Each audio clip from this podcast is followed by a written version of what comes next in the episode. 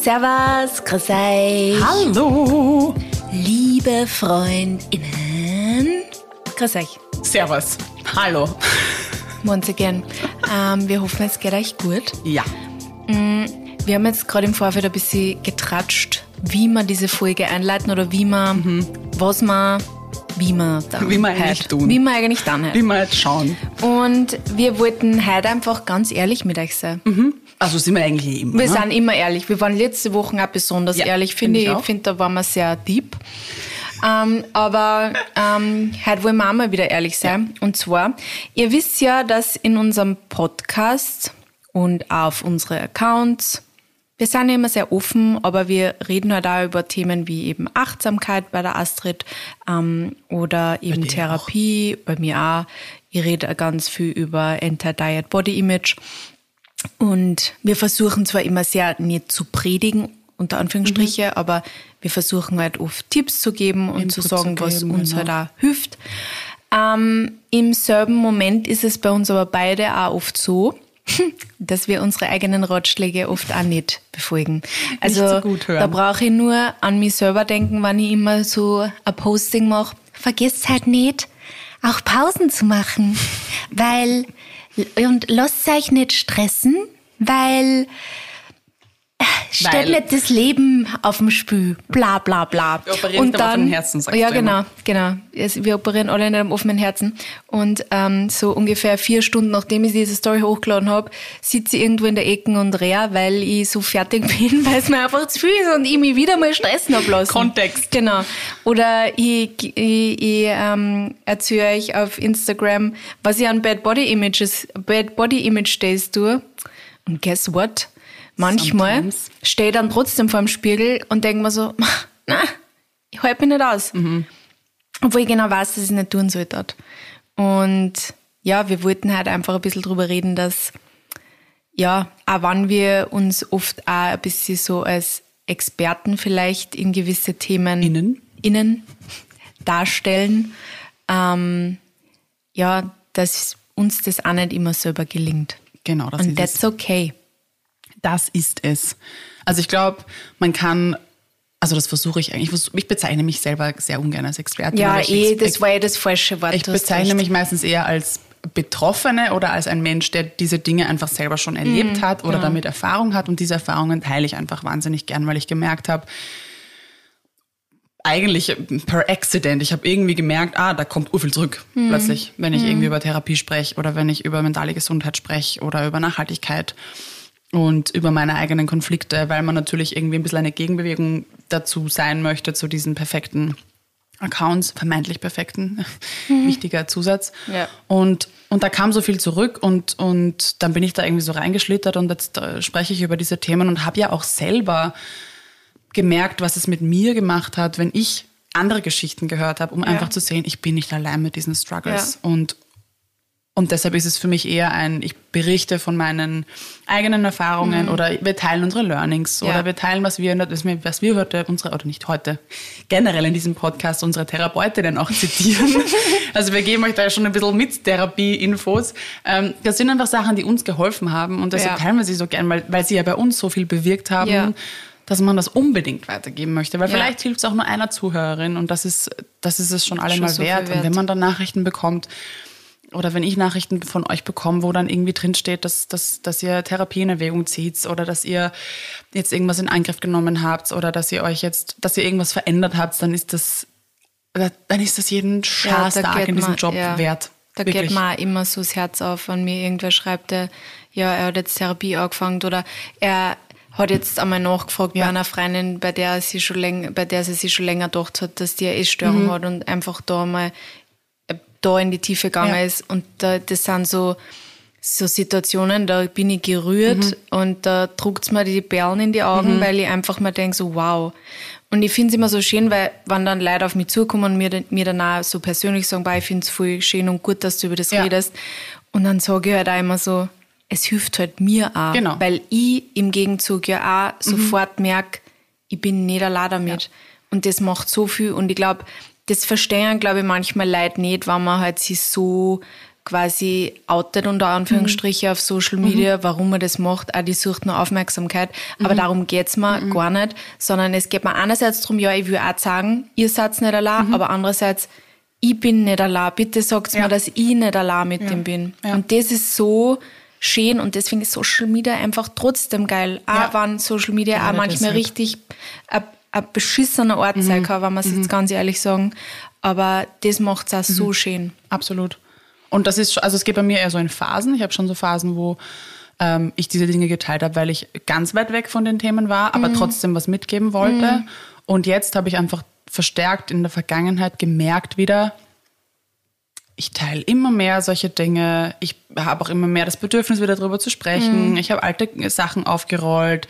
Ich habe mich immer mehr so in der Vergangenheit befunden und habe das aber noch nicht bewertet und habe es auch noch nicht irgendwie gecheckt und habe gemerkt, ich werde immer mehr, es geht immer mehr wieder Richtung mentale Gesundheit zurück und da trifft das auf dich zu, was du jetzt gesagt hast, also auf mich zu, was du gesagt hast. Das habe ich sehr stark für mich gemacht. Also da war viel, das muss ich jetzt hören, das gibt mir gerade Kraft, also wird es wahrscheinlich jemand anderen auch Kraft geben und ähm, habe dann sukzessive gemerkt, das nimmt immer mehr Raum in meinem Kopf ein. Und genau, von wegen Realitätscheck. Äh, wir haben uns heute ein, ein Thema ausgesucht, das wir eingegrätscht haben in unseren toll geplanten Redaktionsplan, weil es ein bisschen aktuell ist und weil ich in, äh, auf meinem Kanal ja auch schon darüber gesprochen habe. Ähm, wenn diese Folge online geht, schon vor zwei Wochen, glaube ich, oder vor drei mittlerweile, dass ich merke, dass ich mich ein zweites Mal ausbrenne. Und das ist eben jetzt dieser Realitätscheck, zu sagen, ich rede da jetzt seit Jahren drüber. Ich war fünf Jahre in Therapie. Ich sollte all diese Dinge wissen. Ich gebe irgendwie Tipps. Ich, ich weiß all diese Dinge. Ich verstehe all diese Dinge. Sie sind mir bewusst. Wie konnte mir das passieren? Ja. Wie, wie, wie konnte ich trotzdem da landen? Und das war für mich schon ein Punkt, wo ich gesagt habe, mich da jetzt mitten, weil ich habe das alles eher im, Nach, im Nachhinein geteilt gehabt damals, aber mich jetzt mittendrin in dieser Burnout-Geschichte zu befinden und mich so verletzlich zu zeigen und das zu teilen, das hat mich sehr viel Überwindung gekostet. Aber ich habe mich dann eben trotzdem dafür entschieden, weil es mir eben wichtig war, diese Kehrseite zu zeigen, weil ich mir gedacht habe, es bringt jetzt überhaupt nichts, wenn ich da jetzt so tue, als wäre das alles so einfach. Und es gibt extrem viele Menschen, die da nochmal einen zweiten Durchlauf machen. Das ist ganz, ganz häufig der Fall, dass man dann irgendwie glaubt, okay, man hat jetzt alles begriffen äh, und landet im zweiten Burnout. Und deshalb auch da wieder gesehen werden, Repräsentation, sagen, okay, okay, ich weiß zwar noch nicht wie und ich weiß auch noch nicht in welcher Intensität, aber ich nehme euch mit. Ja. Und deshalb Das um ist voll bisschen stark. in die Tiefe zu gehen, das jetzt auch im Podcast ein bisschen zu machen, ja. Genau. Ähm, ich glaube, dass gerade wenn man vielleicht Themen mit mentaler Gesundheit hat oder vielleicht auch psychische Krankheiten hat, ähm, dass das immer wieder kommen kann. Ja. Also das, dieses, ich bin austherapiert und ich habe jetzt alles unter Kontrolle. Das passiert vielleicht bei manchen Leuten oder es ist bei manchen Leuten so, dass sie denken, so wow, jetzt ist alles perfekt und nie wieder. Aber ich glaube beim Großteil, dass nicht wenigstens so ein paar Gedanken davon wieder zurückkommen oder ein paar ähm, Symptome vielleicht wieder zurückkommen. Ich glaube, dass das bis zu einem gewissen Grad normal ist und dass man da auch immer mal wieder dann gechallenged wird. Also ich kann da jetzt nur von meiner Essstörung Ja. reden. Also ich habe sehr viel Anläufe braucht, Ja. immer wieder, um jetzt da zu sein, wo ich Ja. bin. Und also wer weiß, ob ich austherapiert bin. Ja. Jetzt, also austherapiert unter Anführungsstrichen, aber äh, ob, ob das geheilt Ja. ist, jetzt gerade viel, ist ist, es gut. Mhm. alles gut.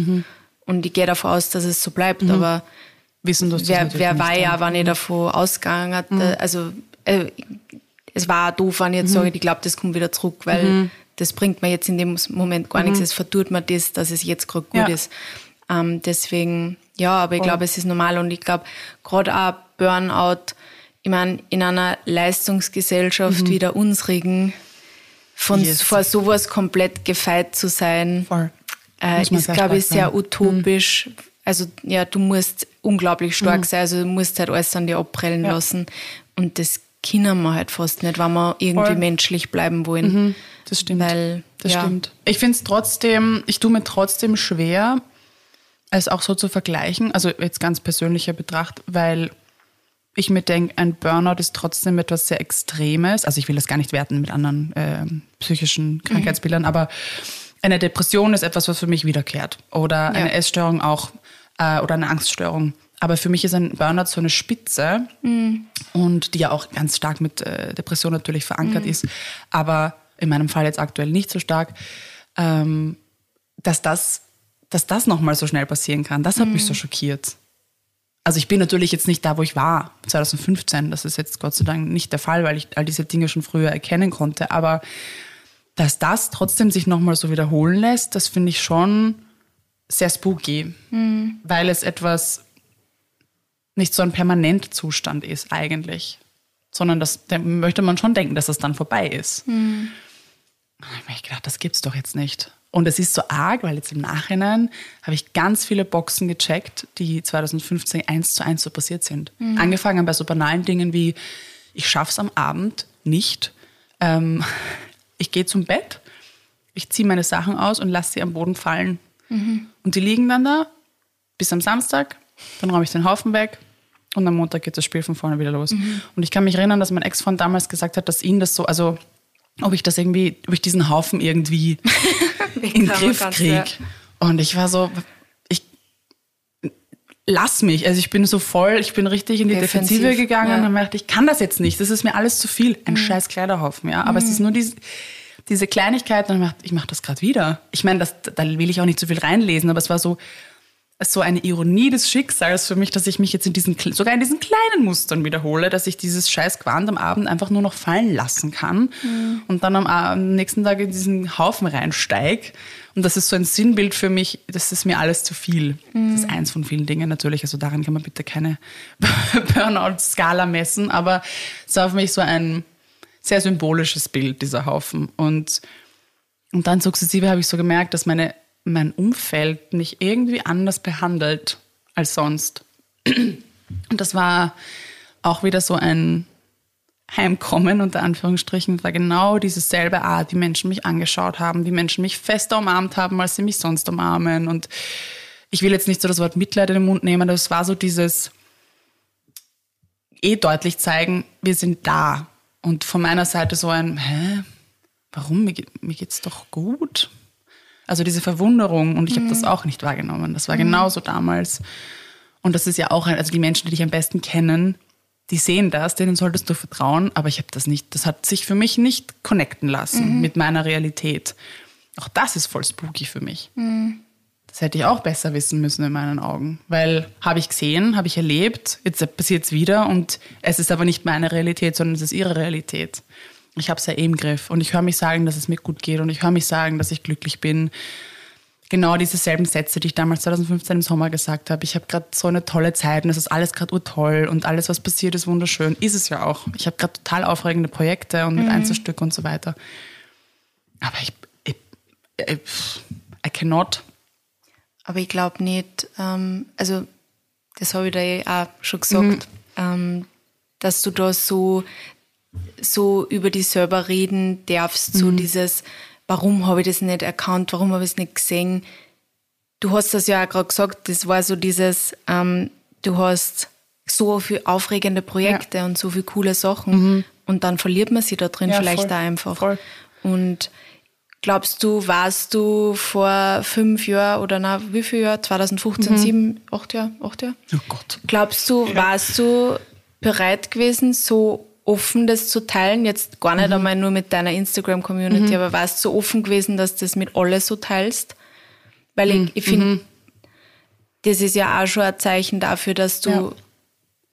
über das jetzt alles so offen reden Ja. kannst trotzdem, obwohl du dich gerade wirklich drinnen, drinnen befindest im, im Ja. Auge des Tornados oder wie man das Ja, sagt. stimmt. Ähm, das sagt ja auch schon voll viel, wie weit Ja. du auch gekommen bist, glaube ich, weil du sehr reflektiert über das jetzt alles nachdenken kannst.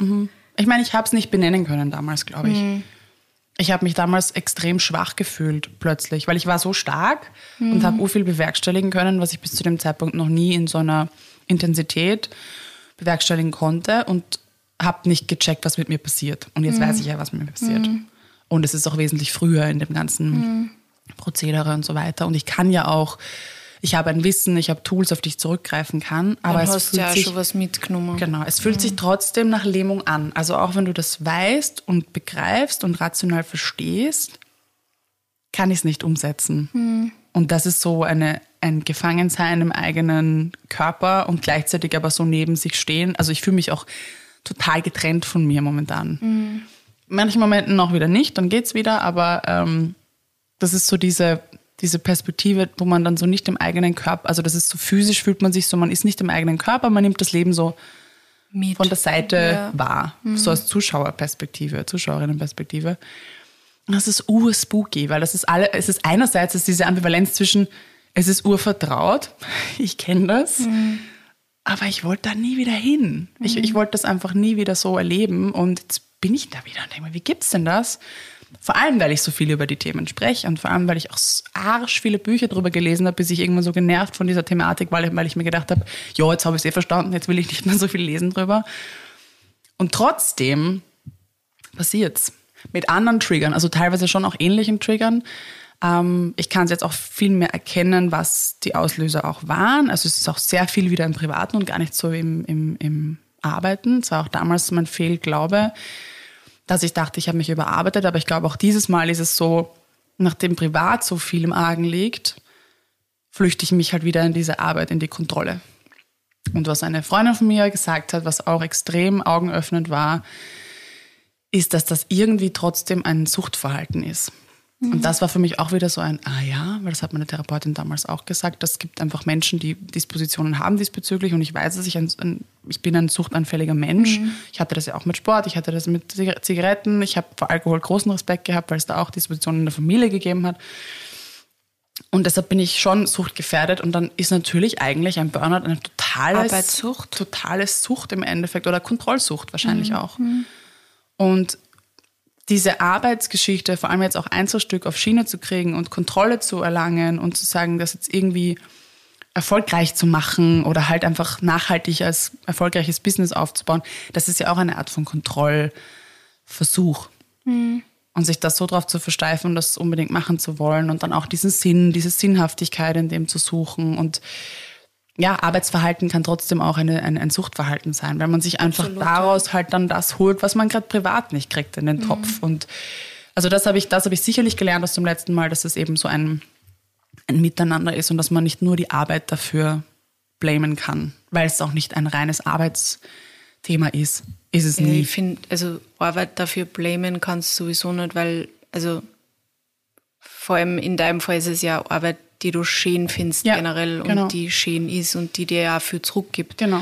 Ähm, aber natürlich ist es, wenn man die Kontrolle über das Arbeitspensum dann ja. irgendwie verliert, weil man sie so in der Arbeit verliert, ja. dann auch irgendwie Voll. ein Problem. Voll. Aber es ist auch was, womit ich auch gelernt habe, also das werde ich, glaube ich, auch versuchen, in meinem privaten Umfeld auch mehr zu kommunizieren, ist dieses, was jetzt Leute von außen sehen, ist, dass ich so viel arbeite. Und das ist es aber nicht. Also das ist es auch, ich arbeite viel, das ist mir schon bewusst, aber das ist jetzt nicht der Hauptgrund. Und wenn jetzt Menschen in meinem Umfeld anfangen, das werden sie auch tun, mir zu sagen, ich soll bei der Arbeit kürzer treten und ich soll schauen, dass ich weniger arbeite, dann ist das nicht damit gegessen, sondern das sind halt einfach auch andere Dinge gerade wieder aktuell, die ich selber auch teilweise nicht an Hand habe, also wieder mhm. Kontrolle abgeben mhm. muss.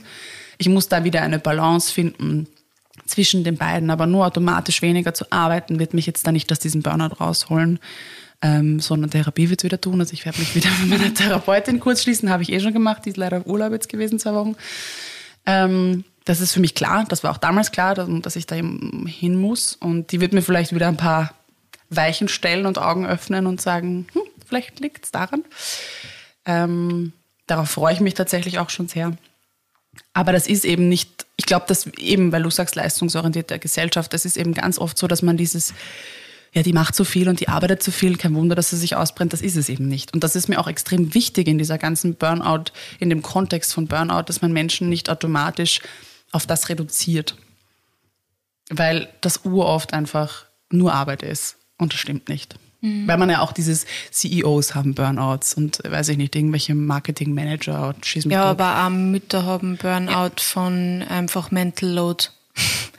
und das ist halt einfach auch ähm, äh, die Berli Sorry, wir, war, wir, waren grad, wir waren gerade ein bisschen abgelenkt von Berli, die auf meinem, auf unserem Wäscheständer einen Drahtseilakt. Ja, genau. Zirkus, Zirkusakt macht. Ähm, ja, also ich glaube, ja, wie du sagst, Burnout ist vielleicht einfach äh, eben äh, eine Lenkung von, von deinem Fokus Mhm. von was weg auf was anderes, das du Genau. nicht wiederum unter Kontrolle haben So kannst. ist es. Ja. Und deswegen auch einfach Mental Load, die man Ja. vielleicht privat hat, Ja. ähm, kann genauso gut da dann einschlittern. Genau. Insofern. So ist es. Und das ist ja auch wieder dieses Ventil. Ja. Ich muss diesem, das, was da, egal wo vorher das kommt, ob das von Arbeit ist oder privat oder wie auch immer, da ist einfach zu viel und irgendwie muss es raus und man muss sich irgendwo spüren. Und das hatte ich zum Beispiel viel, viel stärker, weil ich da einfach schon viel weiter war. Ich habe mich ja gar nicht mehr gespürt. Und dann habe ich eben, um da kann man an die letzte Folge auch ein bisschen anknüpfen, da habe ich dann so viele Konflikte provoziert oder so viele extreme Verhaltensdinge dann gemacht, getan, um irgendwas zu spüren, um wieder irgendwas zu fühlen, weil ich schon so, so, so, so leer war. Da bin ich lange nicht, Gott sei Dank. Ähm, also ich glaube, das würde auch, ich meine, sag niemals nie, aber das traue ich mir zu, das rechtzeitig zu ent, ent, entlarven, dass das nicht so weit kommen würde. Ähm, aber ja, man sucht sich dann einfach irgendwas, wo man sich das, wo man das Gefühl hat, man hat selbst in der Hand, man hat eben Kontrolle und man kann, man kann da irgendwas ausgleichen, man kann sich da irgendwas zurückholen, was man halt woanders nicht holt. Und ich habe diesen Satz, ich meine, das ist eh, auch das predige ich auf Instagram, es ist immer dieses, ja, ab nächster Woche wird es dann ruhiger. Wie oft ich mich den hab sagen hören in den letzten Monaten, aber gemeint habe, wirklich gemeint habe. Das Ja, war das kein hast, Lügen. Du hast mir das auch ein paar Mal Ganz gesagt, ja. oft. Und ich habe es wirklich geglaubt. Also das ist wirklich nicht so ein, ich schieb das jetzt so vor mich hin. Nein, ich habe es geglaubt. Es war dann nicht, irgendwann war es nicht mehr nächste Woche, sondern irgendwann war es so, ja, nächstes Monat. Ja, Ja. ich muss jetzt nur bis Ende des Jahres durchbeißen, aber das geht schon. Seit September eigentlich, sah ich das. Und ich wusste, dass das erste Halbjahr 2023 hart wird mit dieser ganzen ähm, äh, Deloitte-Geschichte und dem Coaching und so weiter. Das war mir klar, dass es hart wird. Aber ich bin halt schon mit einer Disposition da reingegangen jetzt in dieses Halbjahr. Und zusätzlich sind halt Privatdinge auch noch passiert. Also kann man sich auch nicht aussuchen. Und das kannst du halt, also deine Batterien und dein, dein Mental Load, den kannst du halt auch nicht portionieren und sagen, so, jetzt nehme ich aber da noch ein bisschen was mit. Kannst du nicht ausschalten. Ne? Na, du kannst ja da nicht kontrollieren, was rund um dir herum Ja. in dem Moment passiert oder in so einer Zeit rund um dir herum passiert. Deswegen, ja, ist sehr, sehr schwierig. Genau. Also man ist einfach, und das war echt eine Watschen, man ist halt nicht davor gefeit, nur wenn man das schon mal erlebt hat und wenn man all diese Tools auch hat, dass das nicht trotzdem passiert. Und das ist etwas, was ich aktuell wirklich auch noch in diesem Moment, wenn ich das hier auch in dieser Folge bespreche, immer noch verarbeite. Weil ich mir denke, how? Aber ich glaube, ja, das habe ich jetzt erst gesagt, ich glaube, du darfst da einfach nicht so streng mit dir Mhm. sein, weil du einfach viel früher das mal ja auch Ja. Mhm. draufgekommen bist. Trotzdem, du hast das nicht so weit kommen lassen wie damals. Ja. Du hast jetzt beschlossen, eine Therapie zu machen, dass Mhm. es nicht vielleicht nur schlimmer wird. Ähm, dir ist es bewusst. Und das ist ja auch schon viel, viel wert. Mhm. Weil hättest du das nicht, wird es jetzt einfach weitergehen. Ja, das stimmt. Das stimmt. Mhm. Und das war nicht gut. Aber durch das, dass du das schon warst oder dir das irgendwie, dir jetzt nach und nach so die Knöpfe aufgängen, Ja. kannst du dagegen trotzdem jetzt auch was tun. Das stimmt. Ja. Du hast im Vorgespräch gesagt, oder ich meine, du hast es mir natürlich auch als Freundin schon vorher gesagt, dass du schon dir so Gedanken gemacht hast. Woran hast du das gemessen? Also hast du das an dem, was ich, also mein Workload gemessen oder hast du das auch an mir, also hat sich an mir irgendwas geändert? Weil ich kann das ja auch so schlecht wahrnehmen selber. Also ich habe ich hab mir einerseits doch, dein Workload ist sehr, sehr heftig und du hast eben immer wieder gesagt so, na, das ist gerade alles voll gut und es Ja. wird alles nur besser und jetzt muss ich nur ein bisschen durchbeißen und und und. Aber ich habe auch das Gefühl gehabt, dass du oft, wenn wir wann wir mit an, wir haben uns nicht so viel gesehen, Ja, stimmt. wir haben Ja. uns viel, viel weniger Ja. gesehen. Ich glaube, wir haben uns privat einmal im, im, in dem Jahr Ja, gesehen stimmt. gehabt dann. Und äh, das habe ich irgendwie gemerkt, dass da, dass das irgendwie komisch ist, weil wir uns davor schon viel öfter Mhm. Einfach auch was ausgemacht haben. Und wenn wir uns gesehen haben, du warst oft auch dann ein bisschen abwesend. Mhm. äh, Oder nicht, nicht abwesend in dem, dass ich das Gefühl gehabt habe, du bist nicht so Mhm. da, aber du warst anders da als sonst. Spannend. Und ähm, ja, ich, ich habe mir einfach irgendwie hab mir gedacht, so, ich weiß nicht, ob, ob das jetzt genau die Astrid ist. Mhm. Die Astrid. Aber ich muss auch ehrlich sagen, das habe ich da auch, auch im Vorgespräch auch damals schon gesagt gehabt, dass ich, ähm, ich wollte die auch nicht zu sehr mit dem konfrontieren Ja. oder triggern, weil ich, mir, weil ich mir auch nicht sicher war, wie ich auf das jetzt reagieren sollte. Weil wenn ich da jetzt 10.000 Mal sage, wie der Mama, Mhm. ich glaube, ist da jetzt gerade nicht alles ein bisschen viel? Glaubst du nicht, dass vielleicht ein bisschen kürzer treten bewirkt das solltest? Gegenteil, ja. Mhm. Eben, da hat mir ich gedacht, ich weiß nicht, ob ich es besser mache, weil ich bin nicht deine Mama, die da irgendwas befehlen kann und du musst das im Endeffekt selber für dich Ja, wissen. genau. Das Genau. war irgendwie so meine Herangehensweise. Voll. Aber ich, ich habe mir schon seit einem Zeitl Mhm. ein bisschen Sorgen gemacht. Das ist so spannend, das zu hören, einfach, weil ich, ich glaube, das war auch das richtige, also richtig, für mich richtige Verhalten, weil ich weiß es nicht. Ich glaube, ich hätte es nicht annehmen können, weil ich es einfach auch nicht gesehen habe. Und das war ja damals auch so. Also damals haben wir ja viel mehr Menschen, viel, viel mehr, äh, also viel, mit viel mehr Konfrontation irgendwie das alles entgegengeknallt. Und das hat das Gegenteil bewirkt.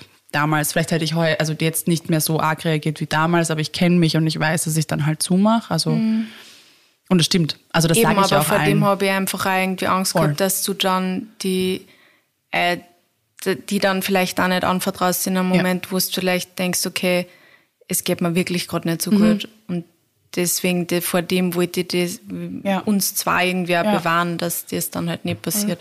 Weil ich es auch von mir weiß, in meiner, in meiner Essstörungshigh-Phasen, wenn mir wer gesagt hat, hey, ich glaube, bei dir stimmt was nicht, ich Mhm. glaube, du hast eine Essstörung. Nein, ich habe keine Essstörung. Ich, also niemals hätte ich Ja. mich diesen Menschen dann nur geöffnet, wenn ich es wirklich glaubt hätte. Ja. Weißt du, was ich Ja. meine? Das ist so, das ist genau, das war genau dasselbe Verhalten bei mir gewesen. Auch wenn es lieb gemeint ist. Deswegen Mhm. Sage ich auch immer, wenn du das Gefühl hast, irgendwer hat eine Essstörung in deinem, ähm, in deinem verwandten Bekanntenkreis. Also das Erste, wo man zu mir durchdringen hat können, war einfach das, dass mir wer gesagt hat, hey, ich mache mir irgendwie Sorgen Ja. um die, geht's da gut? Ja. Mhm. Das war das Einzige, was bei mir irgendwie was ausgelöst hat, weil ich dann über mich selber und mein Verhalten nachgedacht Mhm. habe. Aber wenn mir gesagt hat, ich glaube, du hast eine Essstörung, dann war zu. so, psch, Ja. ciao, Voll. ich habe sicher keine Essstörung. Voll. Voll. Ja, weil du es halt nicht, du, du bewertest jetzt nichts, sondern du sagst einfach nur, ich mache mir Sorgen. Ja. Und du, ja. einfach wer mit einer auf Diagnose auf, Tisch. die zukommt, dann Geht einfach nicht. Das haben wir eh schon in einigen Folgen auch angesprochen. Ja. Das ist auch was, was ich immer sage, egal welches Krankheitsbild das ist, also psychisch, das, das bringt nichts. Mhm. Und wenn das noch so klar im Außen ist, wenn das der Betroffene, die Betroffene selbst noch nicht sieht, kann man wesentlich mehr kaputt machen. Das Ja. haben wir eh schon wie eine Gebetsmühle Ja. ganz oft wiederholt und das kann man nicht oft genug sagen. das ist halt einfach auch das Ding an psychischen Krankheiten, meiner Meinung nach, Mhm. Ja. weil ich es an mir kenne. Ja, Der Mensch muss selber draufkommen. ja. Und das ist so traurig zum Zuschauen, weil du quasi ja. Mhm. siehst, wie ein anderer Mensch mit seinem Auto gegen eine Wand fährt. Aber du kannst nichts tun. Du kannst nichts sagen und sagen, du musst jetzt Mhm. in eine Therapie gehen, du musst jetzt was machen, weil das wird den Menschen nur, nur weiter von dir wegbringen, das wird den Menschen nur weiter von der Therapie Ja. wegbringen. Und man muss oft auf solche Dinge selber draufkommen. Mhm, also, muss einfach vertrauen, dass der das- Mensch draufkommt. ja. Ja. Voll. In meinem Fall war es Gott sei Dank der Fall. Mhm. Aber weil ich einfach die Erfahrungsweite hatte, dass ich es früher sehen konnte. ja. Aber es waren so ganz einzelne Trigger-Momente. Ich habe ein Gespräch mit einer Bekannten, die hat irgendwie so einen Nebensatz erwähnt, das war so ein, mehrere Leute am Tisch gesessen, hat sie gemeint, ja, na, da hatte sie halt so ihr zweites Burnout und so. Das war so, uff, okay. Also lauter so Mini-Momente, die mich dann wirklich zu dem Punkt gebracht haben, wo ich an einem Donnerstag in der Früh aufgewacht habe und gemerkt habe, shit. Ja. I'm there again. Dann war es ganz klar. Ich bin wirklich in der Früh aufgewacht und habe das gemerkt. Es waren dann nur noch so ein paar Tage davor, wo so ähm, Kleinigkeiten, vermeintliche Kleinigkeiten passiert sind, die mir auf meinem Weg, das anzunehmen, sehr, sehr wichtig waren. Und also am Tag davor hat mich auch eine Kollegin einfach so unfassbar fest in den Arm genommen und ich war so, hä? Hä? Und sie so, ja, schau auf dich. Und das war auch ein, einer der letzten Pushs, die ich gebraucht habe. Also wenn sie das merkt, wir sehen uns so selten, das ist eine Arbeitskollegin von mir. Das waren wirklich, die habe ich gebraucht. Das ist, und das war auch ein Gefühl.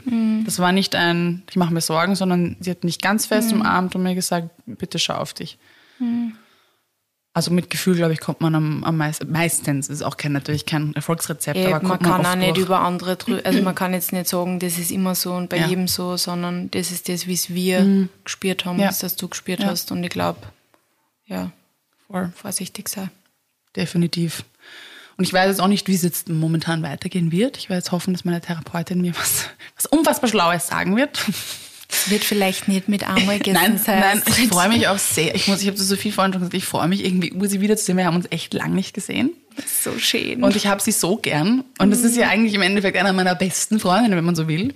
Sehr einseitig natürlich, diese Beziehung.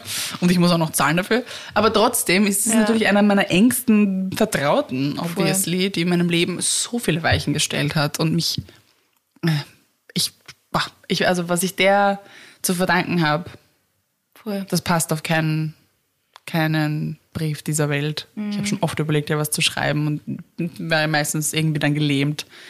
Es gibt nichts, was dem gleichkommt. Diesen Menschen auch Danke zu sagen, weil es ist so eine, also Psychotherapeutinnen leisten so eine unfassbar wertvolle Voll. Arbeit. Das kann man einfach gar nicht in Worte fassen, was die für unsere Gesellschaft tun. Wow. Ja, voll. Na, also wirklich, ich liebe meine Therapeutin auch. Wenn die wüssten, wie wir da über sie reden, ha? Aber wir, es ist so geil, wenn man einfach ein- eine Therapeutin oder einen Therapeuten findet, bei dem man sich so wohlfühlt Ja. und dem man so vertrauen kann Ja. und dem man, ja, bei dem man auch das Gefühl hat, da tut sie was. Das ist einfach so was Besonderes. Ja. Und deswegen, jetzt, was, was ich euch mitgeben will, gebt's nicht auf, Mhm. Einen Therapeuten oder eine Therapeutin zu suchen, bei der ihr das Gefühl habt. Ja. Weil die gibt's. Und manchmal ist es nicht die erste, manchmal ist es nicht die zweite, Ja. manchmal ist es vielleicht auch nicht die dritte. Ich habe mittlerweile, ach, ich, ich kann es jetzt nicht zählen, aber ich habe schon sehr viel Therapie gemacht und war schon bei sehr vielen unterschiedlichen Therapeuten. Und jede Therapeutin war zu dem Zeitpunkt wahrscheinlich gut und hat passt, aber ich habe mich noch nie so wohl gefühlt wie bei der jetzt. Ja. Noch nie. Das ist, das ist einfach. Und das ist so, viel wert. Es Ja. haben auch die anderen viel geholfen. Das sage ich gar nicht. Also vor allem die, na, obwohl die, die, die während meiner Essstörung wieder ambulant war, ähm, na, die so war, die war gute. Ach so, na, die okay. war richtig gut. Die war richtig gut. Die würde ich quasi gleich stellen. Aber die ist halt in Oberösterreich. Bei der habe ich dann nicht mehr hingehen können. Mhm. Aber die zwar so einfach 10, 10 out of 10. Ja, und es gibt sie. Und ich weiß, also ich kann das extrem gut nachvollziehen, wenn man dann, weil leider warten wir oft zu lange, zu lang hin, dass wir krank genug, unter Anführungsstrichen, sind, ähm, um jetzt wirklich Psychotherapie in Erwägung zu ziehen. Und dann hat man dann fast keine Energie mehr, sich irgendwie dahin zu setzen und immer wieder diese Geschichte aufzurollen. Und I know what I'm talking about. Und ich hatte verdammtes Glück. Es war die erste Therapeutin, die ich damals, zu der ich mich hingeschleppt So habe. Und es war so ein Tre- Glückstreffer, muss man wirklich so benennen. Und dann hatte sie ja auch noch einen Therapeuten, also einen Krankenkassenplatz, was ja auch nochmal so eine Sache ist. Ähm, ich hoffe, da tut sich einfach was, weil es kann Ja. einfach nicht sein, dass es so ein Luxusgut ist. Meine Therapeutin hat letztens ja gesagt, dass ähm, vor allem einfach nach Corona, es rennen ja alle die Tiere ein Ja. und sie, also sie kann sie, also sie kann nicht mehr mehr geben, Mhm. aber es braucht halt nur so viel mehr Therapeuten. Mhm. Andererseits braucht es halt auch noch so viel mehr Kassenplätze, Amen. weil sie das so viel Leute Ja. einfach nicht leisten können. Genau. Also, ja, es ist einfach eigentlich ein Krux, weil warum wird, warum werden uns ja sämtliche anderen Untersuchungen zahlt Ja. oder von der Kasse refundiert zum Teil und Psychotherapie Mhm. nicht, ja. nicht? Das ist einfach mir äh, unbegreiflich, weil es ja auch so viel mit dem gesamten Körper dann auch oft macht. Natürlich. Also diese ganzen Krankheitsbilder, die da psychosomatisch entstehen und was es generell, also auch gesellschaftlich, was ich eben vorhin schon gesagt habe, gesellschaftlich für einen Einfluss auch hat, Mhm. Ja. für unser Miteinander, für wurscht, für, für Familienbeziehungen, für Arbeitsumfeld, wurscht, das generelle Miteinander. Mhm. Wenn wir den Zugang zur Therapie haben, alle, Ja, da muss wirklich was passieren. ja. In Ja, Deutschland ein letztens habe ich ja. auch mal wieder so ein TikTok hochgeladen. Also ich meine, wie viele Leute einfach in Therapie gehen müssen, weil andere Leute nicht in Oh. Therapie gehen. Also wenn Yes. Mhm. wir da mal anfangen, also wenn wir einfach alle unsere Psychohygiene machen könnten, Ja. dann wird es vielleicht ganz anders ausschauen. Mhm. definitiv. Also- Definitiv. Und wir bleiben dran, wir machen auch weiter unsere Psychohygiene Mhm. und werden auch weiterhin diese Dinge teilen, mit euch teilen, weil das, glaube ich, einfach ganz, ganz viel Repräsentation braucht. Und ich habe schon das Gefühl, dass sich in den letzten Jahren viel getan hat und Corona auch sicher wegweisend war für psychische Ja. Gesundheit, Ja. vor allem auch in den sozialen Medien und Es vor allem auch Gen Z viel- macht da ja, ja, wirklich viel You're the best. die machen da ganz, ganz äh, tolle, also das ist teilweise, da können wir uns nicht Scheibe abschneiden. Mhm. was die teilweise für Grenzen ziehen und was sie nicht machen was sie sich nicht gefallen lassen. Ja. Und die machen Ja, da schon und ich habe einfach auch das Gefühl, es wird schon viel mehr aufgegriffen mittlerweile. Ja. Es ist schon das Thema salonfähiger geworden. Also Ja. ich weiß nicht, natürlich ist es wieder ein bisschen so Bubble-Ding, Ja. aber trotzdem habe ich das Gefühl, also ich nehme ja sowieso kein Blatt vor den Mund. Ich rede Ja. ja. eigentlich ja mit fast jedem über das, aber ich habe auch das Gefühl, dass Leute, die vielleicht vor ein paar Jahren noch nicht so viel drüber geredet hätten oder sie es nicht so eingestanden hätten, ähm, dass die jetzt auch über das reden und das ist eigentlich voll schön, weil man merkt, Total. es tut sich ein bisschen was. Total. Äh, und auch voll wichtig. Sehr, Also, sehr wichtig. das war unsere definitiv. große, große Vision, dass wir einfach alle mehr über das reden konnten. Und. Mit jedem Menschen. Oh ja, ja. Also ich bin auch noch gespannt, wie die Reaktionen, ich merke es ja auch jetzt in meinem Umfeld teilweise, wie die Reaktionen sind und wie viel Menschen mit dem auch anfangen können. Mhm. Manche gar nicht. Das sind so, ja, aber du bist eh, also bist eh wie immer und es geht dir doch eh gut. Also das habe ich jetzt nicht so gesagt Mhm. bekommen, aber man merkt, dass man nicht so ernst genommen wird und das ist ja auch so ein ganz großes Thema generell mit mit Depressionen ja auch, dass man so dieses Bild hat von Menschen, die dann irgendwie heulend mit Augenringen herumrennen und keinen Satz rausbringen. Das sind depressive Menschen. Na. Aber das sind eigentlich die Menschen, die eigentlich die besten Schauspielerinnen sind. Also das ist ja auch ganz oft so, dass äh, Comedians Ja. schwer depressiv sind, weil das einfach ein Coping-Mechanismus ist, weil du mit Humor halt lernst, dich irgendwie auszuhalten und das Leben auszuhalten. Und egal wie stark man dann da sitzt und wie, äh, egal wie stark, das möchte ich vielleicht auch noch sagen, also das vielleicht kommt jetzt auch vielleicht so rüber, ich rede da hier so locker flockig drüber, das ist, ich bin ein starker Mensch und das weiß ich auch, ich bin ein belastbarer Mensch und das heißt nicht, wenn man offen über die Dinge spricht oder wenn ich jetzt vielleicht auch mal wieder in meinen Stories sein werde nach meinen Pausen hier und irgendwie mal reinlächle und normal rede, bedeutet das nicht automatisch, dass diese Phase zu Ende ist. Na, weil es ist ja auch nicht alles schwarz und weiß. Genau. Du hast ja trotzdem, du lachst ja zwischendurch Ja. trotzdem, du hast zwischendurch trotzdem eine gute Zeit. Du bist ja jetzt nicht einfach 24-7, Ja. liegst am Boden und weinst. Und das ist, finde ich, schon etwas, was nicht bei Gen Z, aber ich glaube schon noch bei Millennials und auch bei unserer Elterngeneration noch nicht ganz so angekommen ist, finde Ja. ich. Also ich merke es ja auch selber im privaten Ja. Umfeld. ja, aber das ist eben auch, hat auch wieder was mit dem zu tun, drüber reden, über, das, Ja. über diese Krankheitsbilder Genau. zu reden. Äh, wo, was heißt eigentlich wirklich ein Burnout zu haben? Was heißt wirklich depressiv zu sein? Genau. Weil es ist einfach nicht nur dieses Stereotype. Mhm. du hackelst die eine und bist tief in die Nacht und schlafst nicht. Mhm. sondern es schaut halt anders aus, so wie das, du schaffst einfach nicht, dass du deinen Gewandhaufen wegkrammst. Ja. Das sind Ja. so kleine Dinge Ja. und ich glaube, desto mehr man darüber redet, desto mehr Leute wird das vielleicht dann auch bewu- bewusst so, ja, okay, mir ist das auch oft einfach Mhm. zu viel. Also ich glaube, das ist einfach wichtig, dass Ganz man über wichtig, diese eben ja. Dinge eben redet, damit man diese Stereotypen aufbrechen kann. Absolut, absolut. Weil ich, ich kann das schon verstehen, wenn man keine Berührungspunkte mit dem, mit generell mit solchen Erkrankungen hat, dann, dann ist man auch irgendwie vor den Kopf gestoßen, wenn Ja. Menschen irgendwie so vermeintlich gut drauf sind und irgendwie auf der Kabarettbühne stehen und dann hört man, ah, der ist depressiv. Mhm. Ich meine, du brauchst dir nur anschauen, suizidale Menschen, die am Vorabend irgendwie Party machen Mhm. und super drauf sind, die, men- die ihr Leben lang auf der Bühne stehen und Menschen entertainen und sich dann umbringen. Also ich meine, das ist nochmal ein ganz anderes Kaliber. Mhm. Ja. Ähm, das ist schon wirklich wichtig, dass wir das davon trennen, wie wir glauben, dass dieses Krankheitsbild aussieht und dass man es auch niemandem abspricht. Das ist mir Ja. jetzt persönlich nicht passiert, aber man kriegt das trotzdem mit, dass, dass es bewertet wird. Weil so schlimm kann es ja nicht sein. Du bist ja trotzdem noch am Mhm. bist ja Arbeiten. da. Du gehst ja trotzdem arbeiten, du machst ja trotzdem Ja. weiter. Ja, ich lebe halt immer noch in einer kapitalist- kapitalistischen Gesellschaft, wo ich meine Miete zahlen muss Ja. ähm, und wo ich einfach Geld zum Leben brauche. Mhm. Und es würde noch mehr kaputt machen, wenn man dann aufhört zu arbeiten, weil dann hast Ja. du den finanziellen Stress ja auch noch. Das ist ja ein absoluter Luxus. Mhm. Und das ist ja auch im Endeffekt noch ein Systemkritikpunkt. Es bleibt den Menschen ja nichts anderes übrig. Ja. Sie müssen, also vor allem auch, wenn sie sagen, okay, sie gehen jetzt in Therapie und leisten sich das, dann müssen sie umso mehr Dann reinhackeln nur mehr arbeiten, ja. und funktionieren Ja. und vielleicht für ihre Kinder da sein. Also du musst halt weiter funktionieren und das, ich sage dann auch immer, ich bin in diesem Autopilot-Funktioniermodus drinnen und dann geht's einfach und es geht auch. Es ist dann eher so am Tag danach oder am Abend oder so, wo man dann merkt, oh Gott, das war sau anstrengend.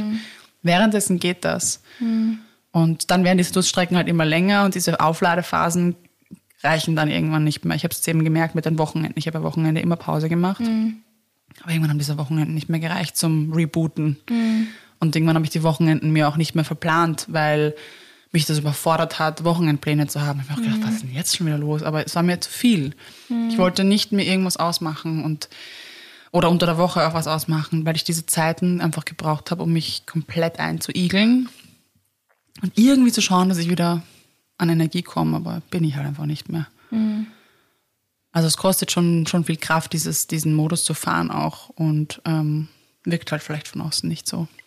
Aber vielleicht könnt ihr das irgendwie auch mitnehmen Ja. und können wir versuchen, das auch ein bisschen, bisschen Awareness zu spreaden hier, dass, äh, dass diese Bilder ganz unterschiedlich ausschauen können. Ja. Auch bei Essstörungen nehme ich ganz stark an. Also Menschen, Magersüchtige Menschen Ja. Mhm. oder anorektische Menschen müssen nicht dünn sein. ja, Überhaupt gar Ja. nicht. Das ist ähm, auch so ein Ding, dass jeder glaubt, du musst äh, unter gewisse Kilozahl kommen, dann bist du anorektisch. Nein, du kannst vermeintlich unter Anführungsstriche Normalgewicht ist ein ganz schwieriges Wort, aber du kannst unter Anführungsstriche normal ausschauen, weder über nur mehrgewichtig sein, äh, unter nur mehrgewichtig sein und kannst trotzdem eine Essstörung haben. Ja. Also ja. you just don't know. Ja. Und deswegen ist es ganz wichtig, dass man Menschen zuhorcht, wann sie sich öffnen und sagen, ich glaube, ich habe da ein Problem. ich glaube, ich habe eine riesig. Essstörung. Und dann nicht sagen, ja, aber du schaust überhaupt nicht so aus. Ja. Mhm. Ja, oder auch wenn man sagt, okay, sie isst eh jedes Mal, wenn wir uns sehen oder so. Ja, Das ist ja auch, du das weißt ja heißt nicht. ja gar nichts. Das heißt, vielleicht isst sie einmal, einmal die Woche, aufs Stichwort. Berli macht sich gerade an, ans Essen. Die hat uns jetzt zugehört. Berli wollte dann unsere Pizza essen.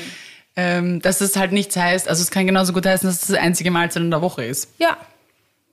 Du Und dann macht man das, also ich weiß das auch, als ich selber einfach ein kompliziertes Verhältnis zu Essen hatte, dass man dann halt einfach nichts gegessen hat. Und wenn man unter Menschen war. Ja, man dann wollte hat man ja halt das gegessen. Bild wahren. Deswegen hat man Genau. ja dann gegessen, natürlich. Also deswegen, ja. Also das sind oft so, so Punkte, glaube ich, die man challengen muss äh, oder sollte, ähm, um einfach das, das nicht zu bewerten. Ja. Weil das, das ist deine Wahrheit, das sind deine zwei Prozent von diesen Menschen, die du siehst. Da sind noch ein paar 98 Prozent, die du nicht siehst und die die eigentliche Wahrheit sind. Genau. Das vielleicht noch als Schlusswort. Ja.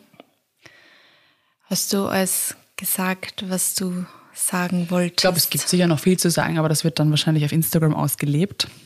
Also ich werde, jetzt wisst ihr den Kontext, jetzt werdet ihr vielleicht wissen, warum es mehr mentale Quotes gerade gibt und mehr in die Richtung geht, weil ich das für mich auch selber gerade brauche. Ich werde wahrscheinlich auch wieder ein bisschen betupfallmäßig schreiben. Das ist einfach eine eigene, eine eigene Form der Therapie und es ist auch gut, das immer wieder sich selber vorzusagen. Manche möchten es vielleicht sogar Affirmationen nennen, gell, Sophie? Vielleicht mache ich das, ohne es zu wissen. Wir sind auf jeden Fall sehr stolz auf die Astrid. Das, für das, dass du so offen mit dem umgehst und damit sicher voll viel Leid hilfst und so. dass du das selber auch eingestehst, dass du jetzt bist und dass du jetzt auch was dagegen tust. Ich finde das unglaublich stark. Danke. Unglaublich stark. Wenn ihr Fragen dazu habt, könnt ihr euch gerne melden. Ich habe auch einige Nachrichten bekommen, Rotz und Wasser geheult, weil es äh, Menschen ganz ähnlich ging und die sich so gesehen gefühlt, ha gefühlt haben, weil es auch Runde zwei ist quasi und so. Also ihr könnt euch gerne melden. Ich schreibe vielleicht nicht sofort zurück, aber ich glaube, dieser Austausch ist, ist für uns beide, also für beide Seiten, glaube ich, sehr wichtig. Und das ist, glaube ich, auch der Grund, warum ich mich dann dazu entschieden habe, aufzumachen. Auch wenn ich noch nicht weiß, was es bedeuten wird.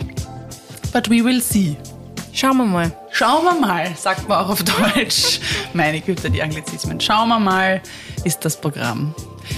Da bleibt mir gleich alles im Hals stecken. Ich wünsche euch, wir wünschen euch eine wunderschöne Woche. Danke fürs Zuhören und äh, bis nächsten Mittwoch. Bussi, Baba. Dieser Podcast wurde produziert von WePodit.